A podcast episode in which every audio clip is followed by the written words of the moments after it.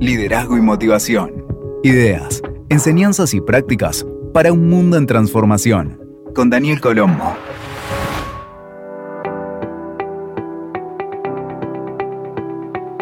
¿Qué tal amigos y amigas? Bienvenidos a este espacio con temas de liderazgo y motivación. Gracias por acompañarnos. Y el invitado de hoy es un reconocido cirujano general, experto en psiconeuroinmunología, liderazgo y comunicación. Lo tengo justo aquí al lado. Es autor de varios libros, entre ellos Ahora yo. Es conocido por su capacidad para combinar la medicina tradicional con la medicina mente-cuerpo y por su enfoque holístico de la salud y el bienestar. Mario Alonso Puch, de él se trata. Se graduó en la Facultad de la Universidad Complutense de Madrid en 1980, terminó en el año 86 su especialización y a lo largo de su carrera trabajó en varios hospitales de España y ha sido invitado a dar conferencias y seminarios en todo el mundo. Mario es también miembro de varias organizaciones médicas y ha recibido muchos premios internacionales y reconocimientos. Y además de su labor como médico y conferencista, también es orador motivacional y un experto en liderazgo y comunicación. Ha impartido seminarios y conferencias a empresas y organizaciones sobre cómo mejorar el liderazgo y la comunicación efectiva. Y también ha dado muchísimas charlas en universidades, en eventos públicos, en eventos sobre liderazgo relacionados con el bienestar emocional y la motivación personal. Para mí es un gran honor tener aquí al lado a Mario Alonso Push.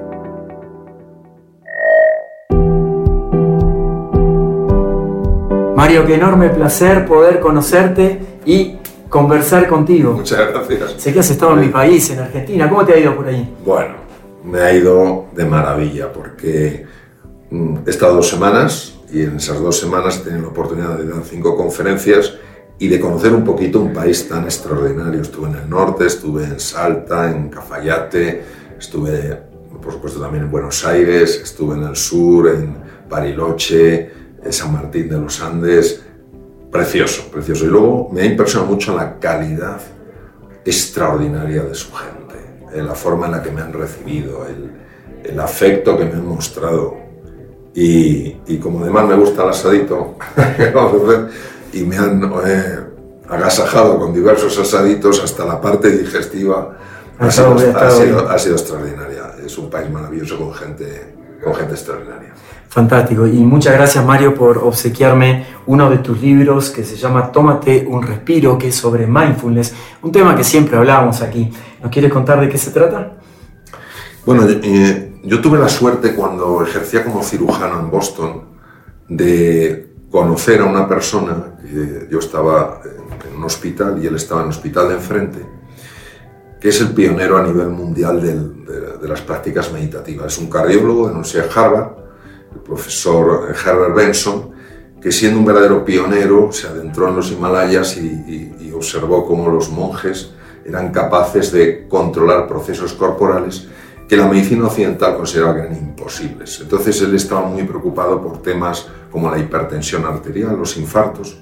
Entonces se trajo ese conocimiento a Occidente, a los Estados Unidos, empezó a aplicar tecnologías para estudiar el efecto y creó el primer programa sobre meditación y el primer libro eh, en el cual se conectaba el arte de la meditación con la ciencia médica. ¿no? Entonces yo le conocí, me formé con él, seguí pum, pum, pum, pum, y a lo largo de los años pues estuve también en Bután, hice un programa de un año en Bután, en, eh, Bután es un país en los Himalayas, eh, fui aprendiendo con maestros zen y al final decidí publicar un libro en el cual integro tres cosas. En primer lugar, la tradición por medio de historias, en segundo lugar, la base científica, cómo es posible que el simple cerrar los ojos y poner el foco en la respiración pueda tener un impacto tan marcado en nuestra claridad mental y en nuestra salud.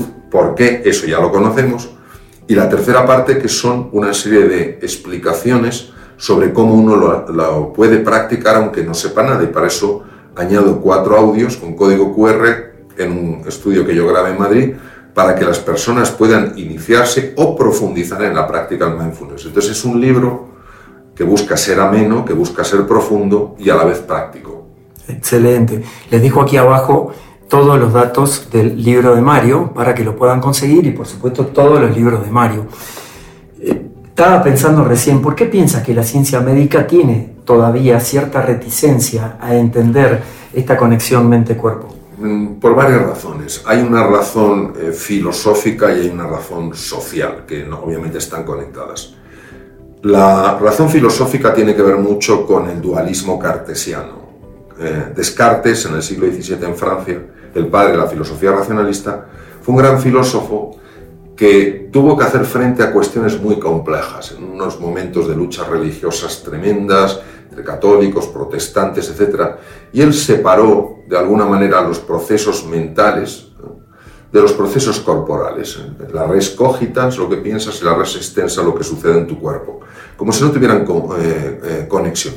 Esto ha llevado a pensar que lo mental no afecta a lo corporal, porque están separados. Mm. Y entonces en las facultades de medicina, los estudiantes de medicina, pues lo que hacen fundamentalmente, o en mi época de estudiante, ¿qué es lo que, es lo que se estudia? Pues todo lo que tiene que ver con el aspecto físico, no con el aspecto mental, con el, con el aspecto emocional. Entonces, esa es una de las razones filosóficas.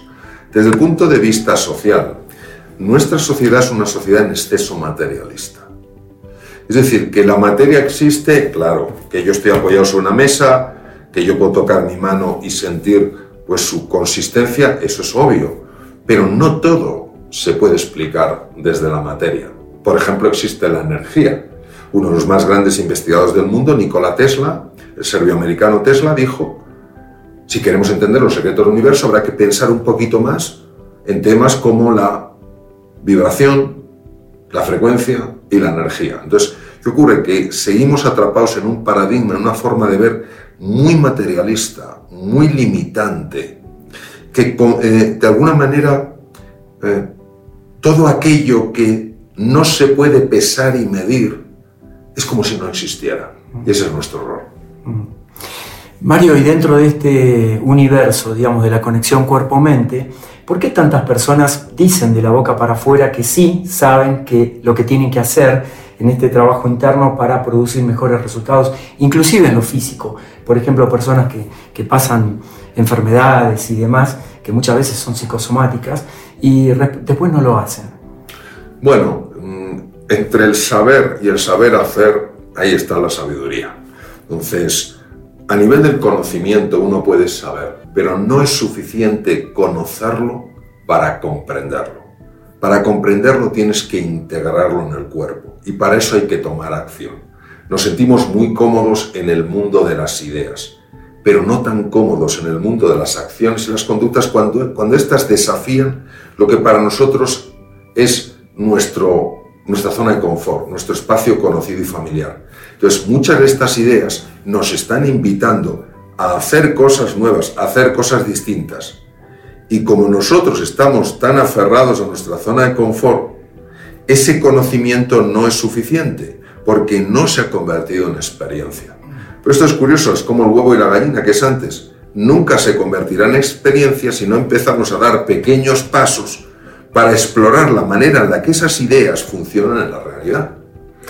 Yo, por ejemplo, pues yo tenía eh, como científico una gran, un gran rechazo a algunos aspectos del mindfulness porque venían del mundo budista. Entonces, no porque tuviera yo nada contra el mundo budista, sino porque era un mundo ajeno a mí y, el, mindfulness procede del budismo, eso es reconocido globalmente.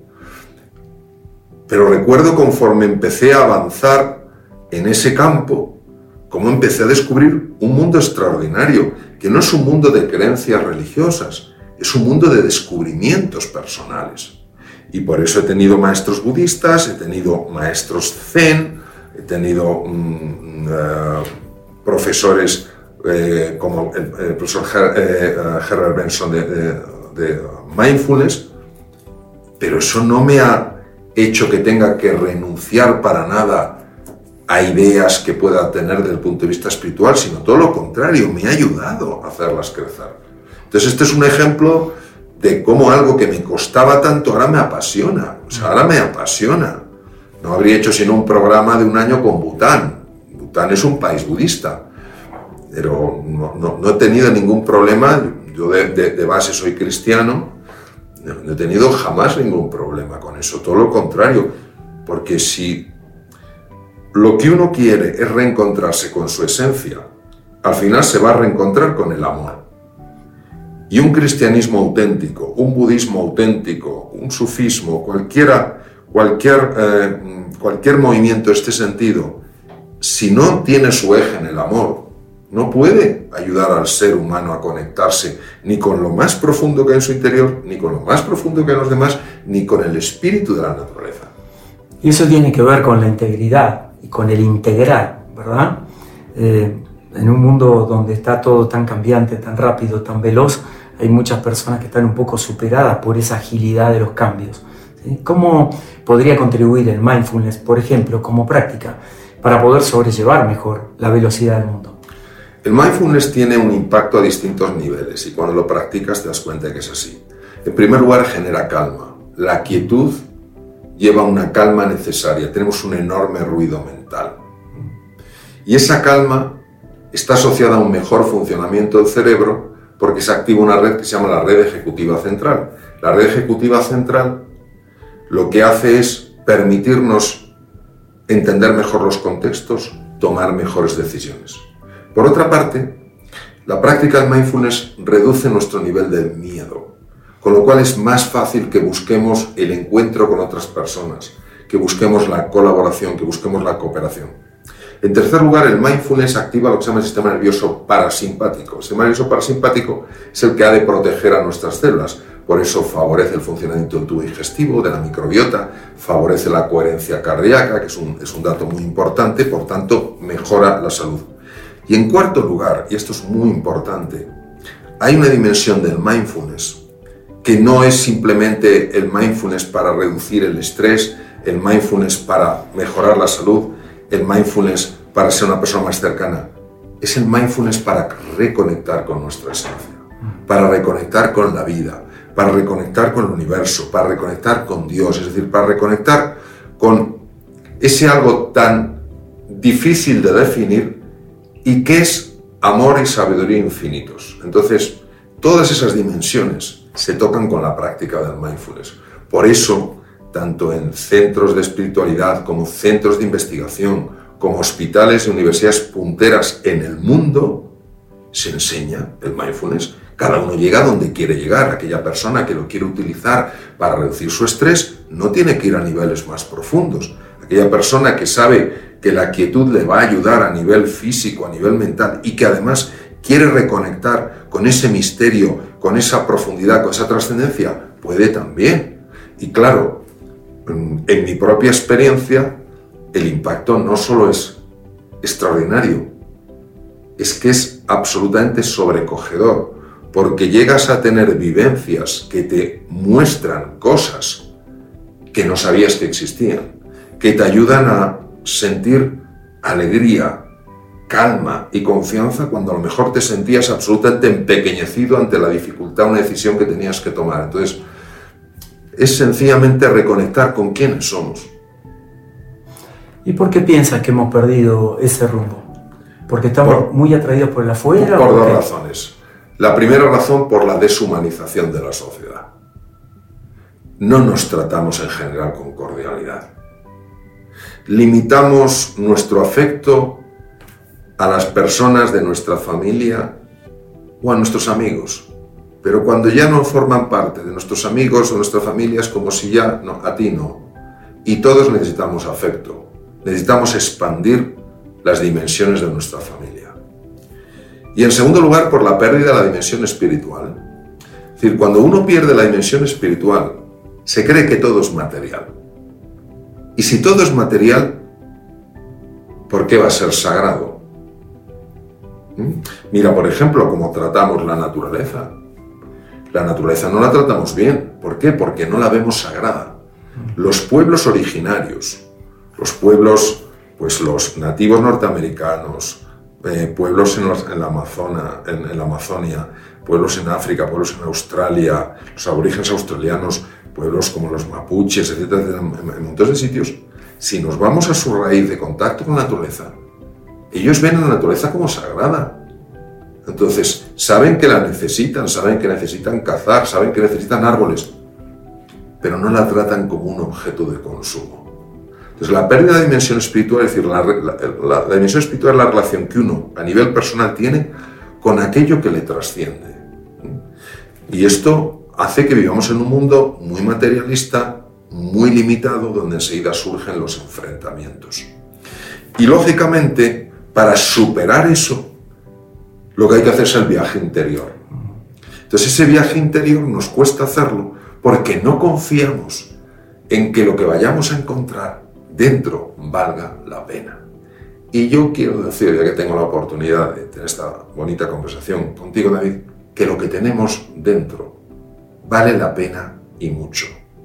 Lo que tenemos dentro no es un montón de barro o de piedras inútiles. Lo que tenemos, cada uno de nosotros, es una mina de oro. Ahora, hay que ser minero, hay que picar. Y al principio, ¿qué te encuentras? Piedras, barro, arena, incómodo. Confía que la mina está. Interesante lo que comenta Mario, ¿no? Para todos los que somos buceadores y como siempre te comento, es interesante ir profundo. Cuanto más profundo vamos, a veces puede ser que ese primer momento nos dé un poquito de temor y después cuando nos vamos sumergiendo sabemos que de ahí puede emerger lo mejor de nosotros. Esa parábola del, Buda de oro, digamos, ¿no? que a veces está cubierto de barro y después empieza a relucir una vez que lo empezamos a limpiar. Ese es un proceso que podemos hacer todos los días y que requiere de la conciencia, ¿verdad? Como una parte importante para llevarlo a cabo. Sí, nosotros para eh, experimentar cambios importantes en nuestra vida, en mi experiencia, necesitamos varias cosas. Primero, inspiración, es decir, tenemos que tener esa ilusión de aquella persona que va a descubrir. o sea, el día pasado me hablaron de, un viaje a Borneo para ver los orangutanes. A mí me apasionan y, realmente, eh, realmente es complejo eh, ir ahí. Entonces, cuando tú vas con la ilusión de ver esos, esos simios tan extraordinarios en esa selva única, pues esa es la inspiración. Luego tienes que tener una estrategia, tienes que saber cómo ir allí. Y luego tienes que tener un entrenamiento, tienes que ir poco a poco. Entonces, lo primero que necesitamos es esa inspiración. Lo segundo, una estrategia sencilla. Y en tercer lugar, entrenarnos, es decir, pasito a pasito. Cometemos un error, aprendemos y tomamos otra trayectoria. Cometemos un error, aprendemos y tomamos otra trayectoria. Y así es como vamos integrando una nueva forma de seguir estando en el mundo. Mario, ¿cómo fue tu camino para adentrarte en estos mundos? ¿Cómo pasaste del cirujano a eh, estas prácticas y esta divulgación que haces tan masivamente con tanto éxito? Mira, Daniel, yo eh, tuve varios momentos eh, que me marcaron. El primero fue cuando tuve una experiencia siendo bastante joven con el sufrimiento humano y entendí que mi camino es la medicina para reducirlo. El segundo fue la lectura de un libro que hablaba de la evolución de la medicina a lo largo de la historia como médicos griegos hace 25 siglos que habían descubierto que se podía curar con las palabras. Tercer lugar fue a base de investigar, de estudiar, de explorar, ver cómo eso aplicado a mis enfermos tenía un impacto que a ellos les, eh, ah, inspiraba y les ayudaba muchísimo, no solo a la hora de hacer frente a la enfermedad, sino en su vida. En cuarto lugar, que esos mismos enfermos me dijeron que esto lo tenía que extender, que no se podía quedar en mi hospital, que tenía que ir a más sitios, que la gente tenía que conocer esto, que fueran las universidades, que fueran las empresas. Insistieron de una manera tan cariñosa y, y yo profunda, que al final les hice caso y empecé a contar estas cosas en entornos universitarios, en entornos empresariales, instituciones, entornos médicos, etcétera, y aquello fue creciendo, fue creciendo, fue creciendo. Yo cada vez tenía que investigar más, tenía que viajar más, y en un momento que yo tenía muchísima práctica, como, o sea, tenía mucha, mucha consulta como cirujano, y yo cada vez tenía que profundizar más en esto, y un momento en que realmente no podía hacer las dos cosas. Y tomé la decisión más difícil de mi vida, que fue dejar la cirugía después de 26 años. Y aquí es donde eh, la práctica de la meditación me ayudó extraordinariamente porque si bien ya había decidido dejar la cirugía, aún así la dejaba con un montón de miedo, de dudas, de inseguridad, de tensión. ¿no? Y aunque tenía el apoyo de mi familia, de mi mujer y mis hijos, pequeños entonces, pero también lo había hablado con ellos, de que estaban conmigo en la decisión, pero yo no me podía quitar ese lastre que sentía pero, y que me ahogaba. ¿no? ¿Qué sentías? ¿Era como que abandonabas a tus pacientes? No, porque fíjate, no sentía que abandonaba a mis pacientes porque cuando tú sientes una llamada, para seguir en el mismo hilo, aunque sea en otra dirección, no tienes la sensación de que abandonas tus pacientes, sino que abandonas una etapa. De hecho, fíjate qué curioso, Daniel, que cuando yo le dije a mis enfermos que dejaba la medicina, la, cirugía clínica, salvo una enferma, dijo, doctor, ¿y ahora a quién voy? Y yo le dije, le voy a decir a quién tiene que ir. El resto, todos, y hablo de muchos enfermos, todos dijeron, doctor, si es bueno para usted, cuánto nos alegramos. Entonces, lo que sí tenía era esa, eh, eh, eh, lo, que sí terminaba era una etapa de mi vida. Y la verdad es que lo que se abrió fue extraordinario. Entonces, en ese estado de meditación en el que entré, porque no sabía cómo quitarme la angustia, tuve una experiencia realmente profunda, muy, muy profunda, en la cual yo vi que el universo iba a estar a mi lado y salí de ese proceso de meditación que temporalmente por reloj habían pasado cuatro horas, pero por, ex, por sensación habían pasado tres minutos, yo salí de ese proceso de quietud con una alegría, con una serenidad, con una confianza que es que parecía imposible. O sea, es como la alquimia, ¿no? que convertía el plomo en oro. ¿Cómo es posible? Y luego lo que empezó a pasarme, pues puede no creérselo, ¿no? O sea, realmente el universo empezó a mover ahí sus teclas para, como dice Pablo Coelho tan maravillosamente, el universo confabula a tu favor. Esos, esos, fueron los puntos. Maravilloso.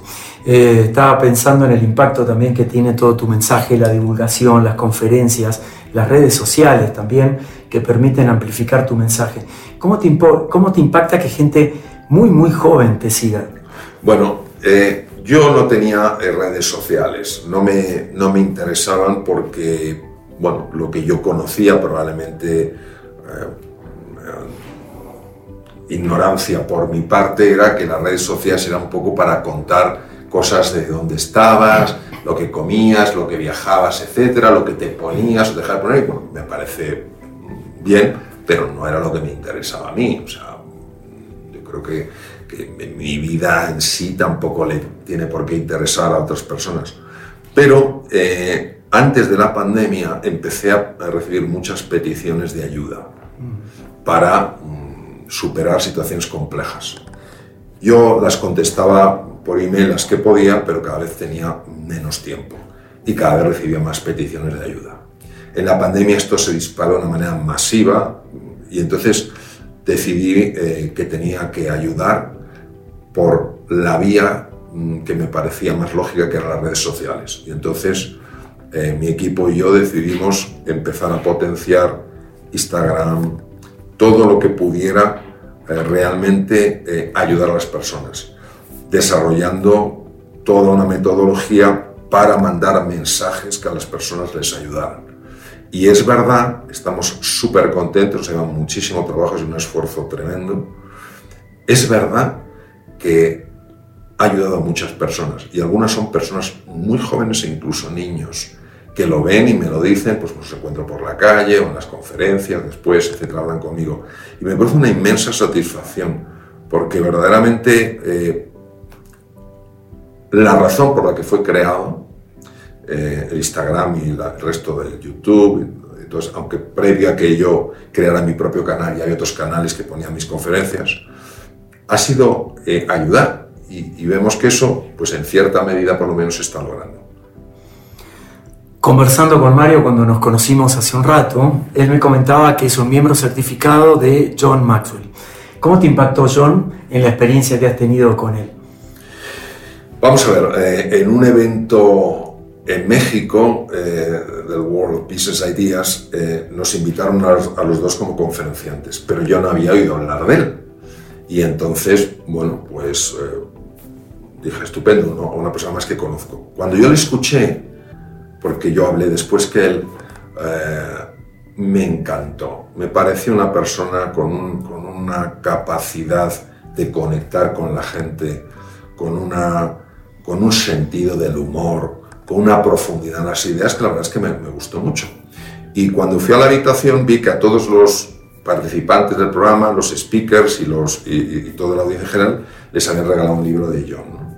Entonces me, me, empecé a interesar y entonces vi que me metí en internet y empecé... Ah, por cierto, yo comí con él, o sea, los speakers comíamos juntos y comí con él y me gustó mucho a nivel personal, una persona muy cercana, muy, muy amable. Y entonces me puse a brujulear en internet y entonces me, me encontré con un tema que la estaba organizando en ese momento, lo, lo, estaba sacando, creo yo, sacando, lo había sacado hace poco, para, bueno, pues eh, estar en, en, un programa que él, que, él, que él estaba haciendo. Y como yo soy una persona que estoy constantemente formándome y viendo quiénes son los mejores pues, para aprender de ellos y tal cual, me pareció que de John podía eh, aprender eh, cosas. Y claro que sí, porque es una persona, uh, no solo para mí es uno de los mejores speakers que hay en el mundo, pero así de claro, tiene una capacidad de conectar excepcional, es una persona con un sentido de humor y una profundidad de los valores eh, extraordinaria y que tiene además una, un anhelo de contribución eh, enorme, como se ha mostrado por los programas que hace en, muchos países, potenciando el liderazgo. Eh, en, campos como el liderazgo, sin duda, es una referencia internacional y, yo siento un, un, gran afecto, un gran cariño y una gran admiración por, por John. Maravilloso. Mario, eh, en este momento donde tanta gente está un poco desesperada, el futuro de sus países, el futuro de su trabajo, el auge de la inteligencia emocional. ¿Cómo podemos sobrellevar eso en el día a día? Bueno, vamos a ver. En primer lugar, para poder enamorarse de algo hay que empezar a conocerlo. Y con cuanta, y, uh, cuanto mejor conozcas algo, si ese algo es sólido, más te va a gustar. Entonces yo lo que creo que, uh, que es necesario es primero desarrollar un apetito uh, para leer estas cosas, para reflexionar sobre estas cosas. Luego creo que es bueno buscar centros donde centros serios, no todo da, eh, ofrece una formación de calidad, eh, centros serios donde empezar a formarse en esos campos. Luego no esperar ser el que más sabe de ese campo, sino ser el primero que empieza, no primero, uno de los primeros o de los primeros que deciden empezar a poner en marcha esas ideas. Porque las cosas, para comprenderlas, hay que actuar. Si no las puedes conocer, pero no comprender, solo las comprendes actuando. Entonces te das cuenta del verdadero calado, ¿no? Entonces cuando uno comprende, se da cuenta de hasta qué punto estas ideas puestas en marcha, puestas en acción, tienen la capacidad de transformar tu vida, mejorar tu salud, mejorar tu economía, mejorar tus relaciones, mejorar tu bienestar, hacer que seas una persona más feliz, entonces ya es muy difícil que lo dejes. Yo ejercí 26 años entre España y Estados Unidos la cirugía y a mí la cirugía me apasionaba y los que me conocen saben que es así y me apasionaban mis enfermos.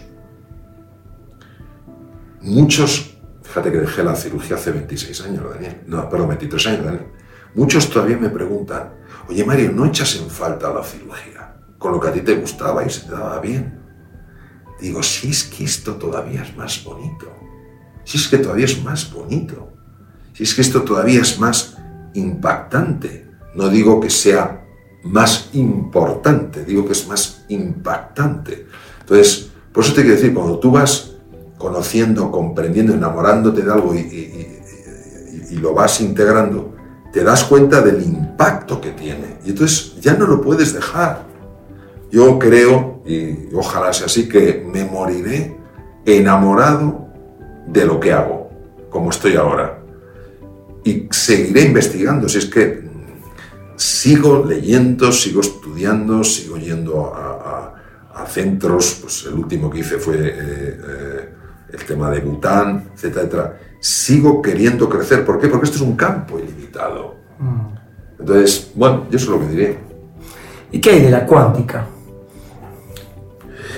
A mí hay varias cosas que me han impactado de uno de los padres de la física cuántica, aunque luego es cierto que tuvo muchas discusiones con otros grandes de la, de la mecánica cuántica, que es Einstein.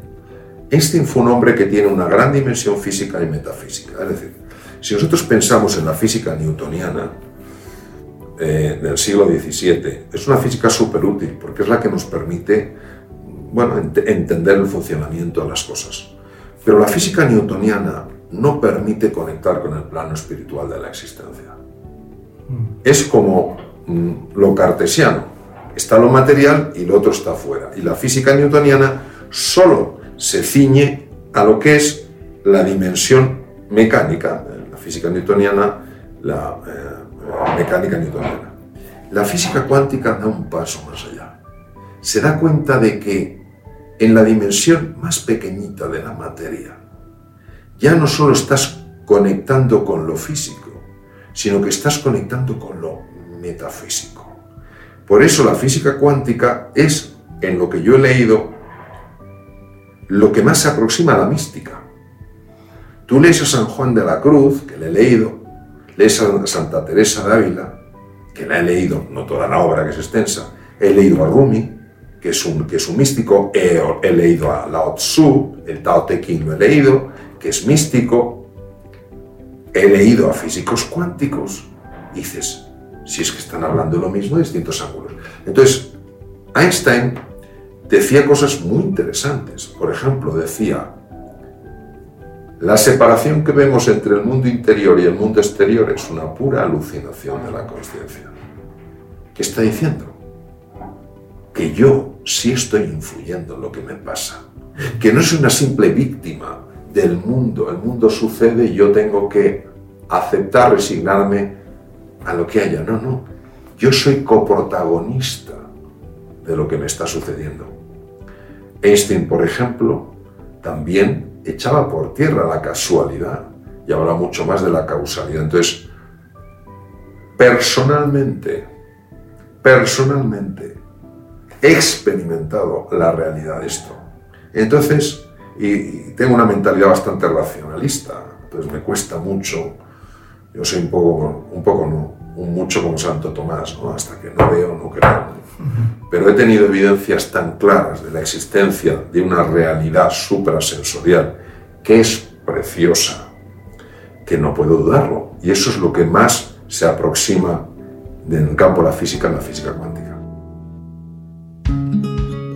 Para terminar, Mario, sobre el tema de la intuición y la función de la glándula pineal, por ejemplo.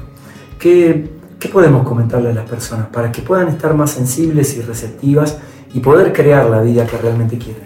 Pues es muy interesante tu pregunta, Daniel, porque por una parte vamos a hablar de la intuición y por otra parte vamos a hablar de la glándula pineal, sobre todo para aquellas personas que, que no sepan lo que es la glándula pineal y no tienen por qué saberlo. Mm. La intuición te dice lo que tienes que hacer, pero no te dice por qué es un conocimiento de una realidad que desafía a la razón ordinaria de los sentidos. Y la intuición no siempre hay que seguirla, siempre hay que escucharla. Glándula pineal.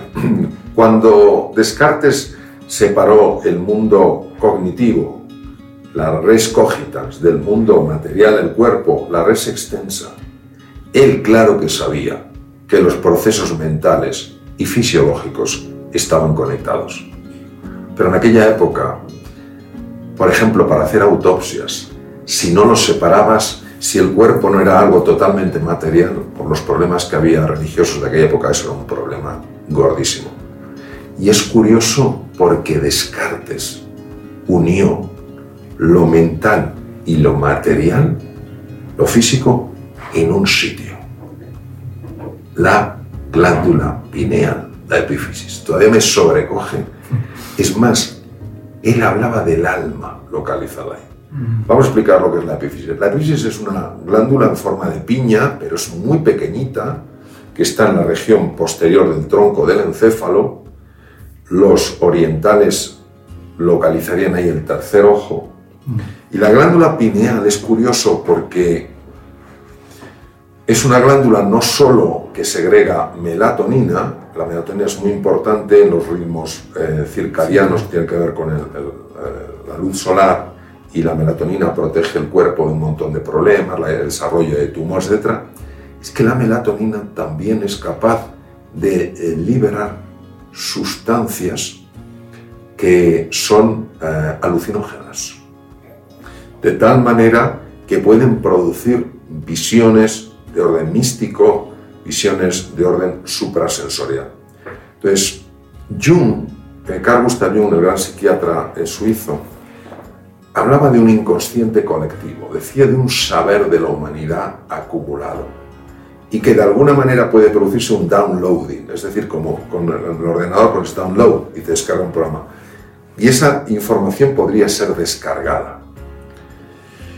Nosotros sabemos que, eh, por la investigación que se ha hecho, sobre todo en la John Hopkins, en Baltimore, los mejores hospitales del mundo, que las sustancias alucinógenas en estudios bien controlados, en estudios bien monitorizados y bien supervisados por personal médico, abren canales de serotonina en el cerebro.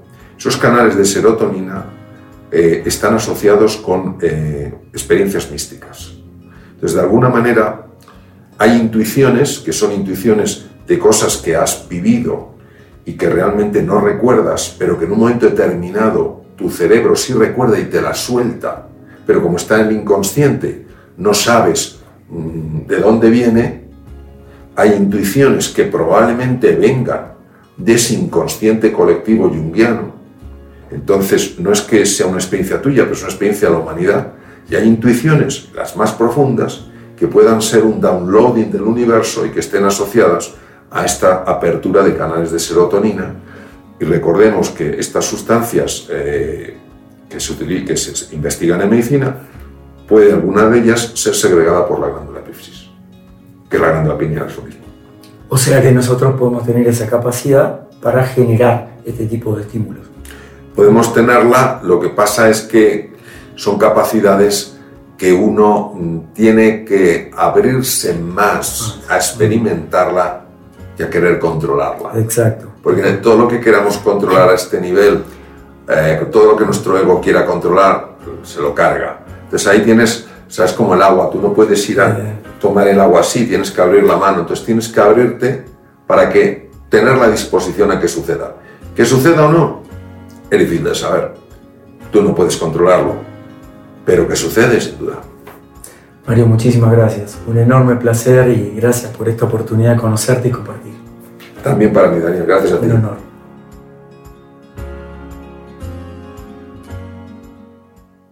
WeToker. Sumamos las partes.